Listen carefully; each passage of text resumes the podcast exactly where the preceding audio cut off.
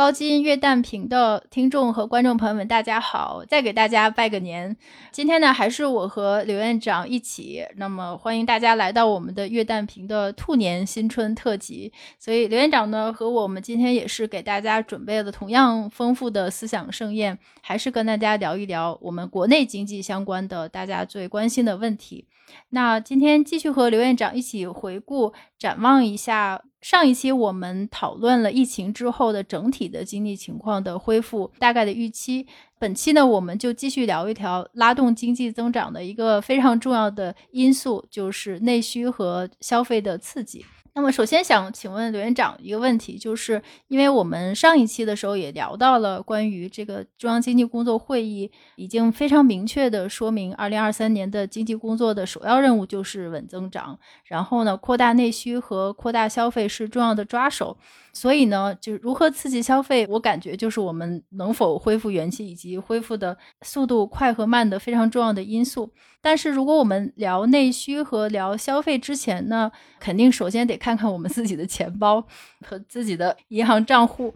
但是去年我们的这个有个数据，刘院长应该也看到，就是去年我们的居民存款增长的速度非常高，同比多了将近八万亿。所以说，直觉上是大家都去存钱了。所以，如果大家都存钱，那肯定是对消费好像应该是不太好的信号。首先，就想请问您，这个数字，这个八万亿，是不是大家在疫情期间全都是只挣钱不花钱带来的这种超额储蓄？这个可能是比较复杂的，嗯，呃，所以有的时候看一些专家分析，也会感到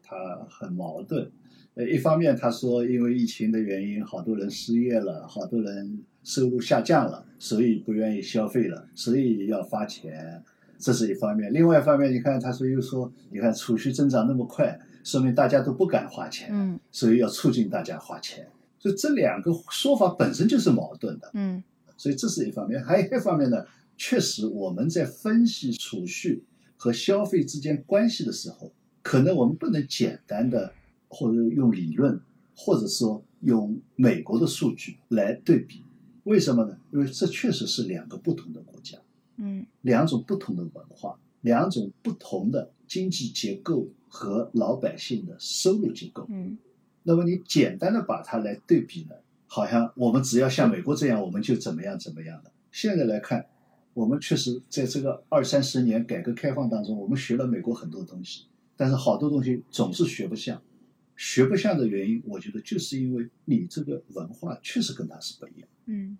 包括老百姓的习惯，包括我上一次讲到的，我们好多经济学家都是美国学回来的，都认为自己是市场经济的，但是提建议都是凯恩斯的。我们企业家也是这个道理是一样的。实际上就是说什么？实际上有一定意义上来说，包括我自己，往往想东西会想到用行政手段，用政府手段。虽然我们都主张是要。让市市场发挥作用，很容易我们就往这个方向想。所以你不能简单的把中国的老百姓的储蓄和美国的老百姓的储蓄去做简单的数学的对比。嗯，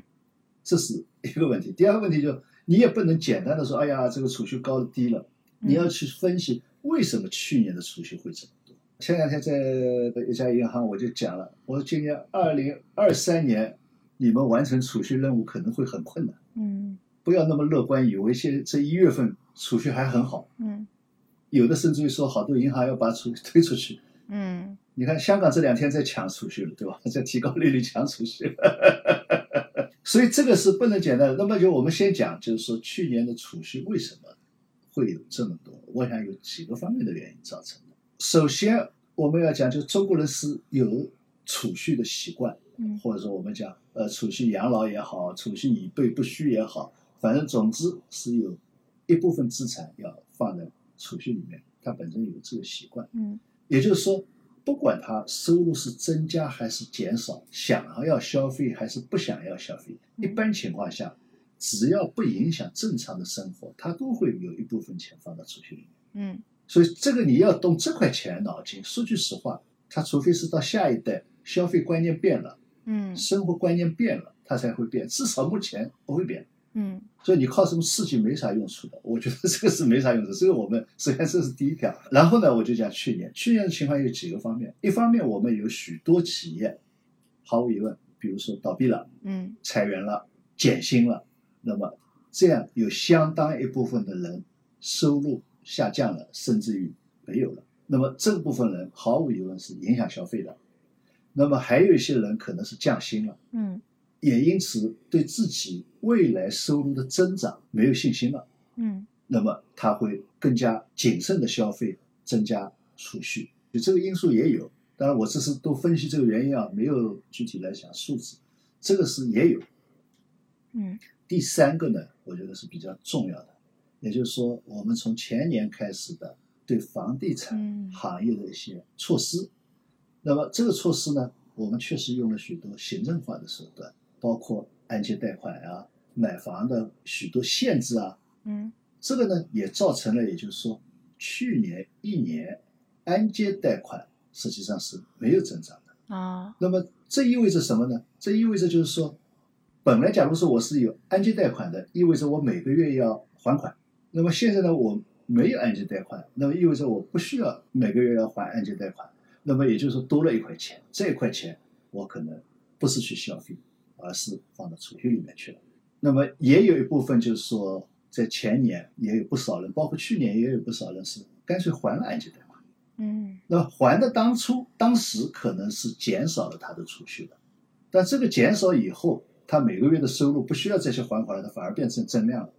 嗯这个也是一个很大的因素。这是第三，第四个呢，是从应该讲是去年的上半年开始，银行理财啊，嗯呃各类基金啊，它的收益开始下降了。嗯所以呢，首先是发生的是理财投资的意欲下降。本来应该是我有收入，从储蓄转到投资去了，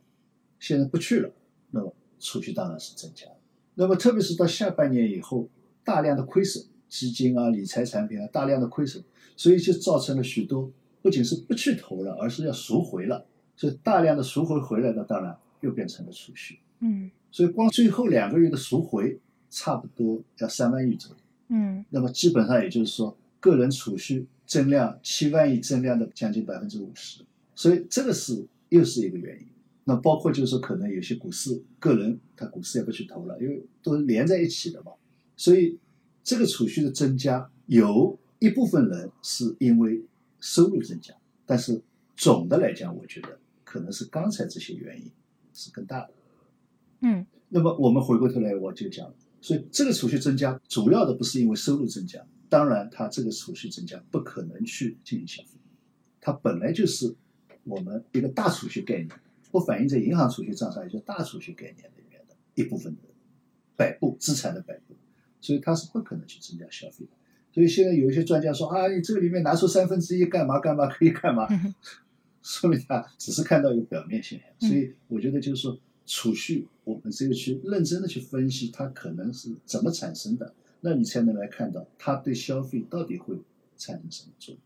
嗯如果说这些因素今今年不再发生了，那么也就是说今年的储蓄就不可能这么增长，甚至于还可能减少。假如说今年的理财产品又好了，那老百姓又把钱要拿过去做理财了，那么银行的储蓄反而是要下来的，对吧？那么这段时间对于房产的刚性需求放开了，那么可能一些刚性需求它会爆发出来，那么这个倒是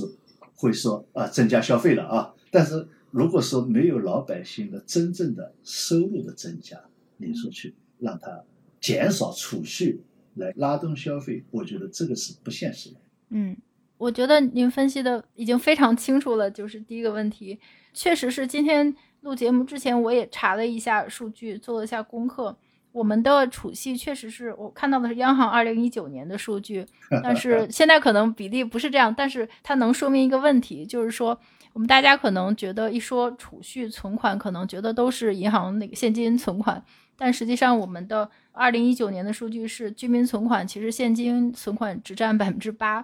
配置比例最高的是房产、房地产，就是像您说的，就是对，对，当年是百分之五十九以上。我觉得可能现在这个比例会下降一大部分。房地产是百分之五十九，然后加上商铺的话，商铺投资就是百分之六十五点九，将近七成。接下来就是像汽车啦，百分之五，剩下就是很重要的一块，就是这个理财和资管的产品。嗯，所以说存款应该其实只是大家这个财务配置配置中的一部分，而且是不太高的一部分。对，所以说如果大家看到八万亿这个数字，确实有点很大，但是可能还要具体的细节分析。而且就像刚才您讲的，是很多是潜移默化的，比如说这个房产，因为在这个房地产蓬勃发展的时候，其实我们这银行理财产品很大一部分也是跟房地产挂钩的。所以说房地产市场好，大家喜欢买房子，但同一时间理财产品的收益也很好，所以又会有一大部分配置到理财。那么现在这两年实际情况大家也都看到了，这个就很顺理成章，大家也会把这一部分钱回流到自己的银行存款账户。但是就像您讲的是一样，因为经济学里边也有一个心理账户的一个概念，就是说大家其实还是有一个自己所有的资产或钱包，它在心里边或者说实际用途，每个人的实际情况，就个人财富也有一个资产负债表，所以它有的账户和钱包其实不是互换的。那后面就是刚才您提到了一个非常重要的问题，就是说，如果说这个是从房地产和理财产品释放回来的，然后呢，如果说这个行业又起来了，它又回去了，那岂不是跟这个拉动内需 没有什么关系？就我刚才就讲了，就是说你不能单纯的从储蓄存款的多少来讲它。可以增加多少消费？所以就像，请问您，那么整个的疫情期间，就是这八万亿，当然很大一部分，就像您讲的一个重要的因素是房地产回流，但是我们真正的大家的这个储蓄，就是疫情期间到底有没有超额储蓄呢？就是说，除了投资理财、房地产回流之外的真正的存款，大家是不是到底这一部分的占的比重有多大呢？因为我感觉这一部分才是拉动内需最重要的一部分。这个我觉得吧，就是说应该这么说啊。所以我前面已经讲的时候，实际上我是还是比较谨慎的。就是说，有部分人，或者说可能有相当大部分的人，在过去三年他的收入是减少的。但是我们还是应该看到，过去的三年，我们除了二零二零年。你前面也讲了，GDP 增长是最低的一年，对吧？去年是第二低的，嗯，但是最低也好，第二低也好，它说明就是说存量是在的，也就是说我们有很多企业倒闭了，有很多企业降薪了，也有很多企业裁员了，这是一方面。那么在三年当中，也有许多企业是在往上发展的。我们讲的这个只是说放慢速度，增长速度放慢，并不是说原来的是降低了。从量的角度来讲，我们还是有那么一点点增长的，只是说增长速度放慢了。嗯，我们可以看到许多倒闭的，但是你还有许多没有看到的，实际上是在增长的。上期我讲到，比如说血氧仪，嗯，这一段时间肯定是赚翻了，那么他们可能是收入是增加的。关键的，我觉得就是说，我们还是要在接下来的发展当中，能够让更多的老百姓，这个我们前些年就已经讲的，要收入倍增计划。要共同富裕当中创造更多的中产阶层，嗯，那么这样呢才能够来真正的来扩大内需、扩大消费，这个我觉得才是一个非常重要的。所以我们不能简单的来看所谓的消费是刺激一下多买点东西，实际上是你要有形成这么一个庞大的中等收入的人群，它才能够增加消费，这是一个。第二个呢，还要什么？就是说建立。更好的、更友好的公共服务体系，让人家更乐意、更愿意去消费。嗯。第三个呢，也是公共服务体系，也就是说，对未来在工作的人对未来有更加确定的收入增长的信心，对未来养老也有更加确定的、比较稳定的信心的情况下，那么我们随着一代一代人的文化的变化、成长，他的文化的变化。他的消费欲望可能会更强烈。实际上，实际上这两年我们可以很明显的一个看到，比如说现在的所谓的老年人，也就是说这一代的六十岁到七十岁的老年人，和上一代的六十岁到七十岁的老年人，他们的消费观念已经完全不一样。嗯，就广场舞啊，不用花钱吧。呃，你别说不用花钱，他至少一个他不去存钱。就是说他是一个最低的娱乐，不像原来我尽可能在家里多做一点事情来节省钱，嗯自己做一点事情不用去买东西。那他现在至少我自己不做了，该买的我还是买，嗯但是呢，我可以有更多的时间去玩。你别看好像是广场舞本身不花钱，广场舞也花钱的，要给那个领舞的 给钱的，真的还有给那个放音箱的也要给钱的。但是你要看到他，就至少自己不再去为家里面去做一些不支付的、嗯不用支付的劳动，嗯，这个是已经是完全不一样。更何况这个当中还有很大一批人，不仅是广场舞，是喜欢到处去旅游的。嗯对，虽然是去走农家乐，也是很低层次的消费，但是它和上一代，我就讲和上一代就完全不一样。那么再下一代上来的六十岁到七十岁的，那可能就更加那个了。嗯但是这个一定是建立在他对自己未来，就像这一代的人一样，一个他首先他觉得下一代不需要他去考虑了，因为是再上一代的老人，他还要考虑下一代。哎呀，怎么我为家里面多点收入？我在香港也是碰到那些退休以后还在工作的，他就是说为家里面再增加一点收入，改善一些生活。嗯那么现在这一代老人基本上，至少我讲我们城市里面的这一代老人，他基本上不用考虑说为家里面再增加一点收入，他觉得下一代会，他们的收入足够了，我只要有这点养老金，我已经够了，那他就开始出去玩去了。所以这个里面就是，作为增加消费，这是很大的基础，就不仅仅是收入的增加，而且是对未来的信心，这个是很重要的。那么在讲到这个消费的时候呢，在上一期我实际上也点到了，但我觉得我们也是要考虑这个问题。就像我前面在讲储蓄的时候讲到的，不能简单的和美国的说消费占 GDP 的比重，嗯，把它当成目标。呃，把它当成目标。为什么呢？就是说，当我们现在是第二大经济体，即使我们到第一大经济体的时候，我们是不是有这个能力和底气做一个逆差的国家？就你没有做逆差的国家，没有这个能力或底气做一个外贸逆差的国家的话，也意味着嗯你的消费和投资实际上是要基本平衡。嗯所以不能简单的我就讲用这个来考虑。所以这个呢，一定还是如果说我们更多的是要考虑的是自身的消费来自身的来支撑自己的经济的话，可能还是要考虑投资和消费之间的相互促进作用，而不是说简单的来靠抑制投资增加消费来提高消费的比重。这个实际上是呃这个思维方式是错的。对，要达到美国的目标，配套因素太多了。首先，你人民币要代替美元，成为 对吧？你要形成为一个可以存逆差国家，这个我想，我们即使到第一大经济体的时候，我们可能还没有这个底气嗯去做一个纯利差的国家。嗯，而且历史因素也不会跟以前一模一样。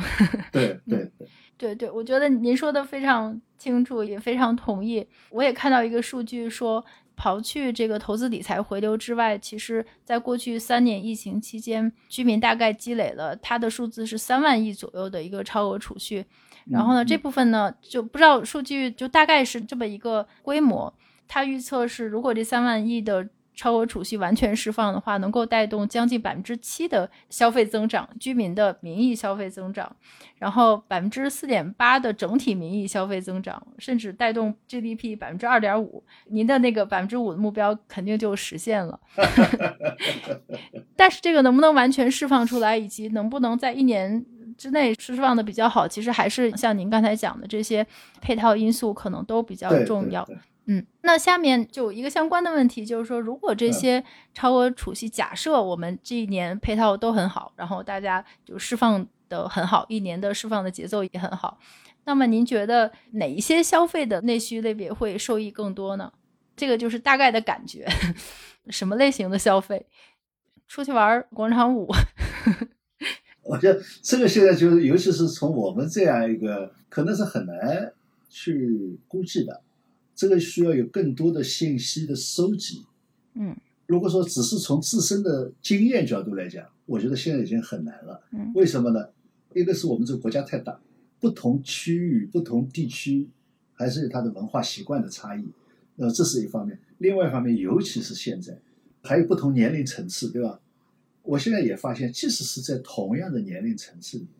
由于它在不同的宇宙当中吧，我们讲像平行宇宙，实际上我们一些人的生活实际上都是在不同的平行宇宙当中，所以他的消费观念、消费的倾向、去消费的东西，嗯实际上是完全不一样。我觉得就是说，如果说不掌握更多的数据的话，我简单的凭自己的经验去说，有的时候是很难说的。假如说啊，这一次开放以后，我觉得是不是中环还会变成原来那样一些商店的中环？嗯我觉得可能不太会了。虽然它可能还是一个高档消费的一个区域，就高档奢侈品的一个区域，但是是不是还是像原来那样的一些结构？我觉嗯得可能不一样。为什么呢？我也在发现，比如说原来喜欢到香港去买这些国际名牌的这个群体，年纪也大了。嗯，首先年纪大了，可能收入也稳定了，但是他们现在对名牌的观感已经改。嗯就原来对名牌有信仰的这一个群体，现在对名牌实际上观感已经改了，好多人已经不在乎名牌不名牌了。嗯而现在年轻起来的一代呢，并没有去认同他们父母那一辈当初对名牌的嗯看法，或者说对哪几个名牌的看法。也就是说，可能他们还欣赏名牌，但是他们欣赏的名牌和父辈原来的那些名牌，或者说我们讲传统名牌，可能已经是不衔接了。嗯可能就是说，今后中环还是有很多名牌店，但这个名牌店已经不是以前那些名牌店。嗯，对，所以你刚才提这个问题，我就我觉得我现在如果说按照自己的生活经验，我就很难去评估说今后到底哪些消费品是会好的。对对，非常同意。这个还是要看就是未来的变化，但是其实也可以从另外一个角度，就是我们看过去这三年和往年相比，哪些这个消费领域少消费了很多。我也自己查了一个嗯数据，就是过去三年多消费的是食品和烟酒。就是大家可能在家里没事儿就只能喝酒 吃东西，但是少消费呢，少消费最多的是娱乐、文化和教育。但教育可能有一些特殊的监管的因素，但是娱乐我觉得肯定是因为我们在正常情况下，大家喜欢去看话剧，呃，喜欢去看一些音乐会啊等等这些，可能这些娱乐方面的消费就少了很多。那我觉得现在也可以恢复过来。今天也刚刚听说，突然间就过审了很多电影的片子，可能就疫情放松之后，很多以前可能压了很久的电影，通通都放出来，大家都很开心。还有一个少消费了很多的一个领域就是交通，交通那肯定就是因为旅游，大家不能出去玩儿，所以说这个交通方面和通信方面的消费就少了很多。然后还有一些这个服装类，服装类也少消费了很多。我想这个挺能理解的。我这三年大部分都是穿的都是运动服，在家里，因为也不用去上班，所以也没有怎么买衣服之类的。嗯，但是这个具体的细项可能就会不一样了。但是还是大概能够想象的，还是一些娱乐呀、旅游啊、衣服啊等等这些吃喝玩乐。因为这很明显的，就是说人还是希望能够互相集聚、互相接触，对社交类的消费，还是希望这个。所以你回过头来看，比如说二零二零年、二零二一年、二零二二年，嗯，疫情的控制好了，突然又反复的，往往都是这些点。嗯，对，上海的迪士尼啊，新疆的这个喀纳斯啊，就是那些集中的旅游点，比如说去年的海南、三亚呀，嗯啊，都是因为风控好了以后，突然放开了，然后大家一个过节，一个假期，嗯，人一集聚，疫情就起来了。对，这个规律性的在这个地方，说明什么？始终人是有欲望，强烈的欲望，社交动物，要大家在自己去看风景，而不是在，呃，我又要说了，在电脑上看风景，对，而是要到风景点去看风景，要大家聚集在一起。所以北京经过两个星期的第一波的传染冲击以后，现在这个饭店又订不着了，嗯对吧？打掼蛋又很热闹了，原因就在这个地方。嗯，对，所以大家拉动内需还是要多去社交，多多吃喝玩乐，以及看剧旅游，不要都去跳广场舞，那个也不不花钱，不会拉动内需。那好，我们这个第二个环节就和刘院长讨论在这里，谢谢大家，我们下一次继续讨论下一个问题。呃，好，大家假期愉快，谢谢大家，我们下次再见。下次再见。